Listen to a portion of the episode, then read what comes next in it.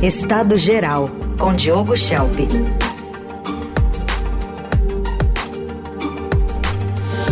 Oi, Diogo, bom dia. Bom dia, Raíssa e Carol, bom dia a todos. Bom dia. Vamos falar com algo aí, começar com algo que está mexendo já com os bancos, né? Ontem tivemos falas do presidente do Banco Central, Roberto Campos Neto, sobre a implantação do Drex, né, o real digital, a moeda digital brasileira, está previsto para ser lançado no ano que vem, e o Campos Neto uh, afirmou ontem que o Drex deverá sacudir, ele mesmo falou, sacudir os sistemas tradicionais usados atualmente pelos grandes bancos brasileiros. Vamos ouvir o que ele disse. A gente precisa sacudir né, os sistemas legados, os dinossauros que estão dentro dos bancos. E era difícil sacudir o dinossauro. Eu tive lá 22 anos. Muito difícil fazer uma mudança de tecnologia grande nos bancos grandes, porque tem um sistema legado enorme. A mudança faz com que o retorno do banco caia durante um tempo antes de subir, porque é muito investimento em tecnologia. E aí, a, essa reação dos chamados dinossauros, o que, que se espera para o ano que vem? Pois é, não é, Raíssa? Dinossauros, não é? A gente fica imaginando qual é o meteoro não é, que vai atingir esses dinossauros.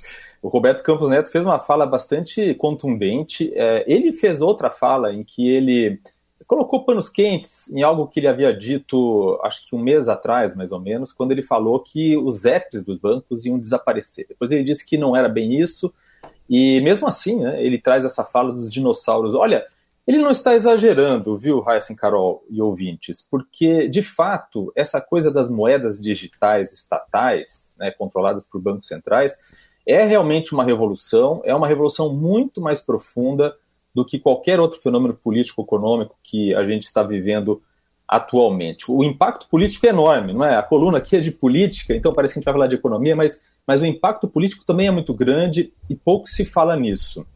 É, a verdade é a seguinte: os bancos de varejo vão sofrer um baque tremendo, né? E isso tem a ver com essa novidade, né, que são as moedas digitais estatais. Né? O que, que é o DREX, ou Real Digital? É um CBDC.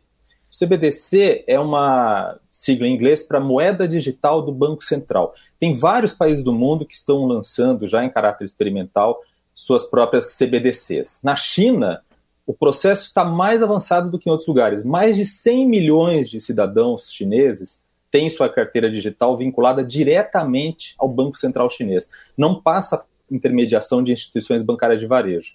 E, e, as transações já somam bilhões de yuans. Então, o que é uma CBDC? É, de maneira resumida, é uma moeda digital que, ao contrário das criptomoedas como o Bitcoin, o Ethereum, ela não é privada e tampouco descentralizada. Né? A característica do Bitcoin do Ethereum é que é descentralizado. É, então, como o próprio nome diz, é uma moeda digital criada e lastreada pelo Estado, por meio do Banco Central.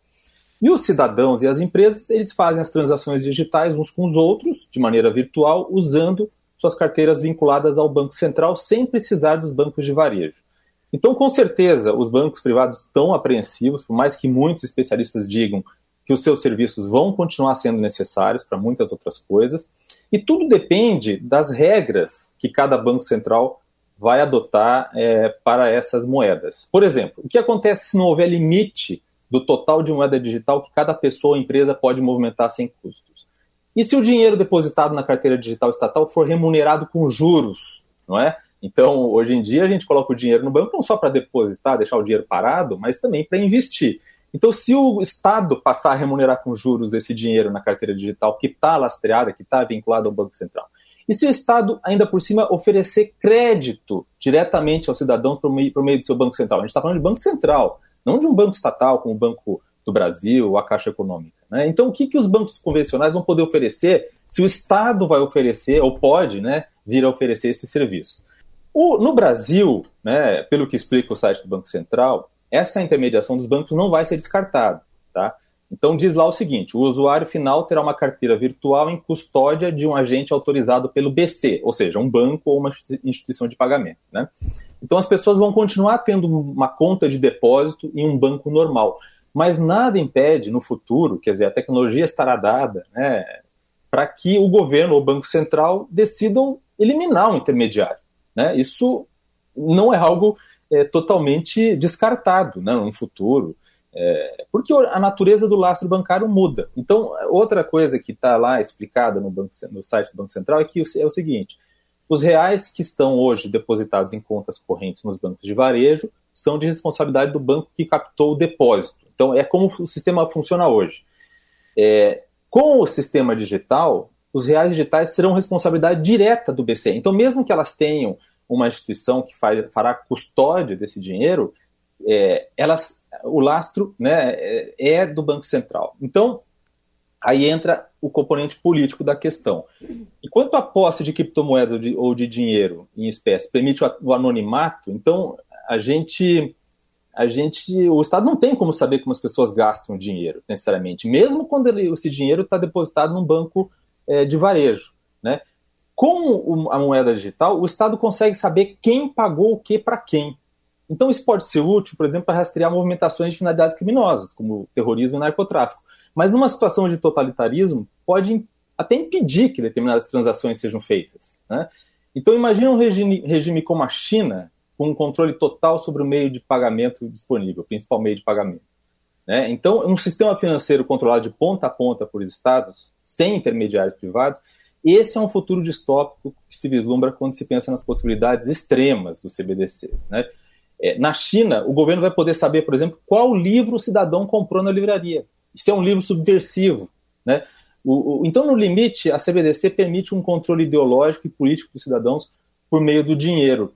É, já tem mais de 100 países estudando é, esse, esse, sistema, alguns já concluíram, e, e ninguém quer ficar para trás. Então, o que está acontecendo é um, uma centralização do, estatal do sistema financeiro, e o Campos Neto falou ontem assim, ó, o Drex vai conseguir trazer o sistema de finanças descentralizadas para perto dos bancos centrais, ou seja, uma maior centralização do sistema de finanças, principalmente como resposta à descentralização que aconteceu com o surgimento das criptomoedas é um poder que no Estado autoritário é um perigo, por uhum. causa da possibilidade de controle dos cidadãos, mas na mão de um regime democrático pode trazer algumas vantagens, como aquela de, né, por exemplo, impedir a lavagem de dinheiro, mas ainda assim aumenta a concentração de poder nas mãos do Estado.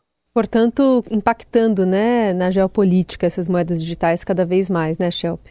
Também. Então a gente vê muitos países é, apostando nas, nas moedas digitais estatais é, para conseguir burlar, por exemplo, sanções econômicas internacionais. A gente tem um sistema internacional de pagamentos muito focado é, no dólar, e a gente vê a Rússia, por exemplo, com, com uma moeda digital lastreada no, no petróleo, é, tentando fazer com que outros países tenham né, uma adesão a essas moedas para tentar justamente burlar e tentar diminuir a, a dependência do dólar. Então, a Rússia, a gente está vendo agora essa, esse embate aí. Eu falei quarta-feira sobre o papel que a Rússia pode estar tá tendo na, na, tensão entre Venezuela e Guiana, por exemplo. Né? A gente agora tem é, exercícios militares dos Estados Unidos. É, bom, bem antes disso, a Rússia e a Venezuela já estavam discutindo como fazer uma integração é, de moedas para comércio exterior é, lastreado em moeda digital. Quer dizer, esse é uma, apenas um exemplo né, de tudo. Quer dizer, até o sistema financeiro internacional é, vai ruir e vai, enfim, vai, vai ter esse meteoro, vai acabar com os dinossauros. É, muita coisa boa vai acontecer, mas é um mundo novo que vem por aí. Uhum. Bom, falando um pouquinho dessa é, iminência né, da posse de Javier Milei, o ex-presidente Jair Bolsonaro está chegando, enfim, já, já demonstra, né, desde a campanha esse apoio e até na ausência do presidente Lula em pessoa, é, deve talvez ter um protagonismo grande. Qual que é o ganho político para ele? Bom, o Bolsonaro está tratando a vitória do Milei na Argentina como um indício de que ele próprio pode voltar ao poder.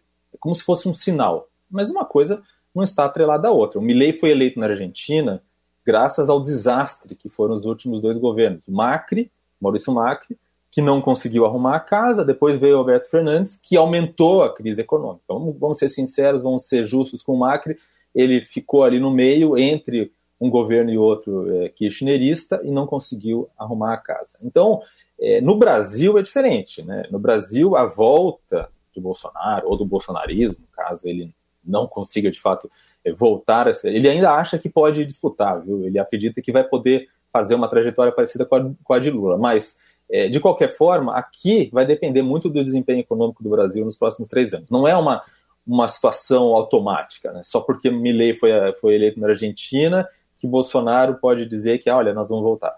É, então, mas esse é um dos motivos pelo, pela enorme comitiva de bolsonaristas que está na Argentina para a posse do Milley. O outro é que o Bolsonaro precisa desesperadamente de alguém que lhe dê legitimidade política.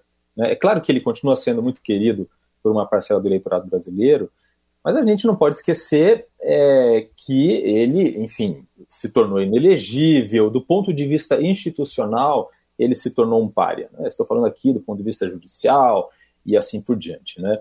Então, é, ele tem nessa possibilidade de ser recebido na Argentina para a posse de Milley como um chefe de Estado, com as honras de um chefe de Estado, junto com outros que estão, de fato, né, ocupando cargos, é, ele tem essa possibilidade de mostrar, para, inclusive para a base de apoiadores aqui dentro, que ele tem essa respeitabilidade externa.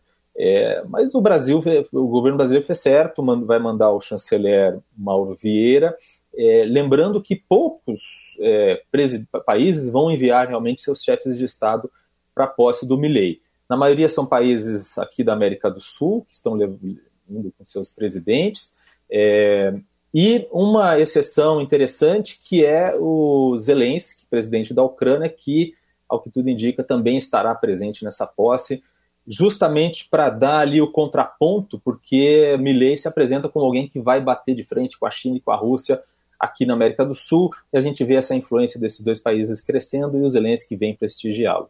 Posse domingo, dia 10 de dezembro, e fechamos assim a semana com o Diogo Schelp, que volta na segunda-feira, mas a gente lembra que a coluna vai ao ar às segundas, quartas e sextas ao vivo, e você pode ouvir todas as colunas no radioeldorado.com.br, também pelo portal do Estadão, ou só procurar nas plataformas digitais por Estado Geral com Diogo Schelp. Bom fim de semana, até segunda, Diogo. Para vocês também, até segunda.